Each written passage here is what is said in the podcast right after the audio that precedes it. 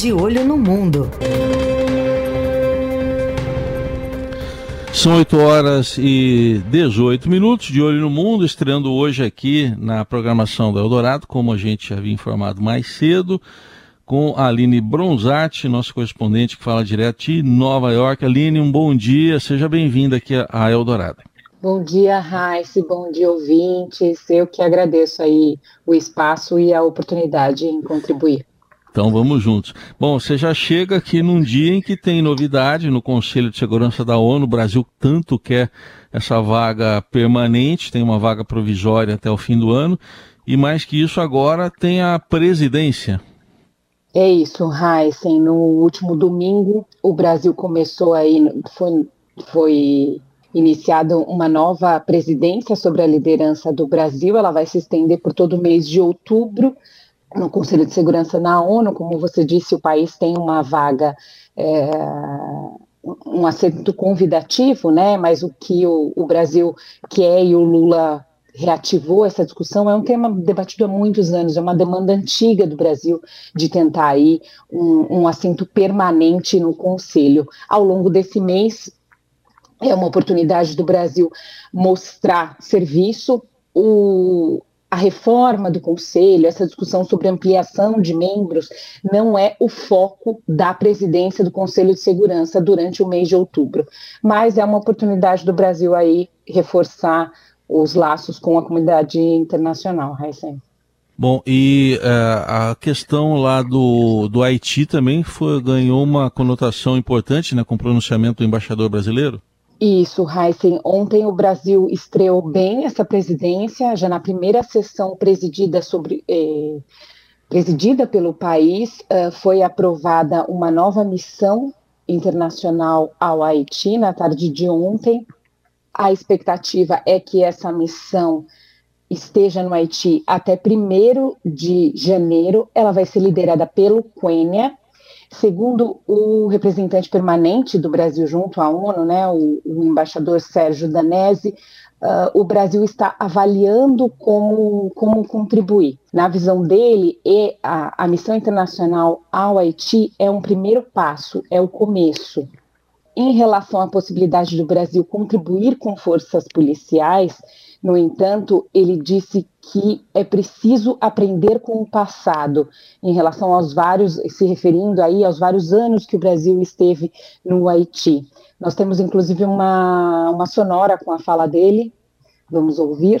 Eu acho que ela será muito importante para sinalizar que a comunidade internacional está dando um apoio ao Haiti, em primeiro lugar, para tentar controlar a situação securitária que o país enfrenta. E a partir daí poder garantir que o processo político que está em curso vai de fato avançar e que o país vai poder retomar os seus esforços pelo seu próprio desenvolvimento sustentável e assim por diante. Agora, a nossa posição é muito clara de que isso é apenas um primeiro passo.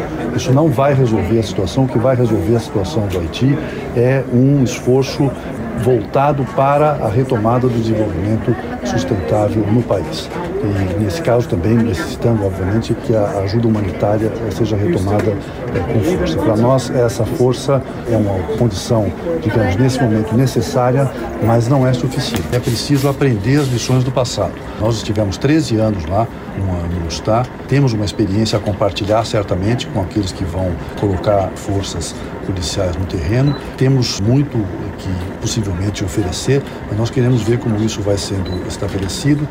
Bom, então descartada, né, uma força como a do passado em que o Brasil lá esteve, né, Aline? Exatamente, Heisen. O grande uh, temor do Brasil aí é repetir os, os erros do passado. Uh, durante a comitiva brasileira na ONU, aqui em Nova York, que tivemos algumas semanas, o, próprio assessor especial para assuntos internacionais da presidência, o Celso Amorim, disse que o Brasil saiu com os dedos machucados uh, do Haiti e que não queria e que não queria repetir isso novamente. É, ontem ele acabou sendo depois na coletiva, né, Aline, é, é cobrado, o embaixador danês, sobre a situação na Ucrânia. Não, não houve uma, uma menção à questão da guerra Rússia-Ucrânia? Ele foi cobrado. É um dos temas uh, uh, mais questionados pela mídia internacional, Heisen. Mas a justificativa do Brasil, do embaixador danese, é que o Conselho de Segurança da ONU ele está aberto a discutir o tema. Ele só não foi uh, já pré-estabelecido. Na verdade, essa tem sido a conduta do Conselho de Segurança desde o início da guerra. Então, os países demandam uh, uh, as reuniões relacionadas à, à, Ucrânia e aí aceitam e o Brasil está aberto e, e, vai receber essa demanda do, dos países, mas que isso espera receber essa demanda e ter aí reuniões uh, sobre o conflito durante a sua presidência, que se dá por todo o mês de outubro, Heisen.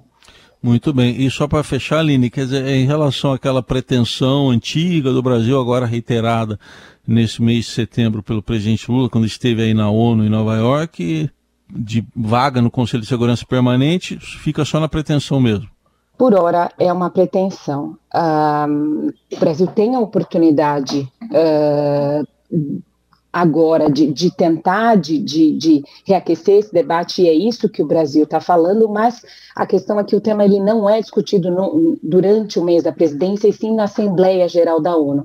Então, a leitura de diplomatas aí, tanto eh, do lado americano quanto do brasileiro é que o momento é mais positivo para o Brasil. O Brasil tem feito aí uma campanha de se reposicionar internacionalmente, mas antes de tudo ele precisa convencer os outros membros a é, capitanear uma reforma, ampliar esse conselho.